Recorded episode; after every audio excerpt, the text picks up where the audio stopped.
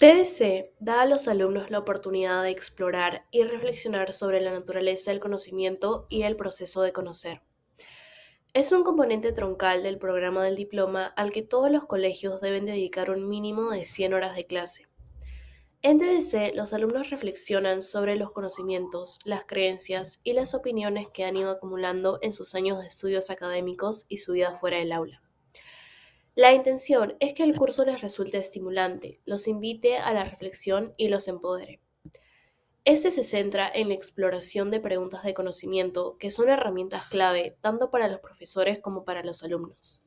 Se trata de preguntas debatibles sobre el propio conocimiento, que si bien pueden parecer un tanto intimidantes en un principio, se vuelven mucho más accesibles cuando se las considera en relación con ejemplos específicos dentro del curso de TDC.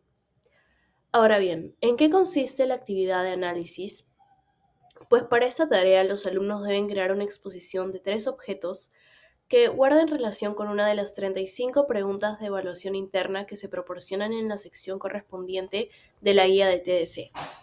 Los alumnos deben seleccionar solo una de las preguntas de evaluación interna como base para su exposición, y los tres objetos deben estar vinculados a la misma pregunta han de crear una exposición que conste de tres objetos o imágenes de objetos y un comentario escrito de acompañamiento sobre cada uno de estos objetos.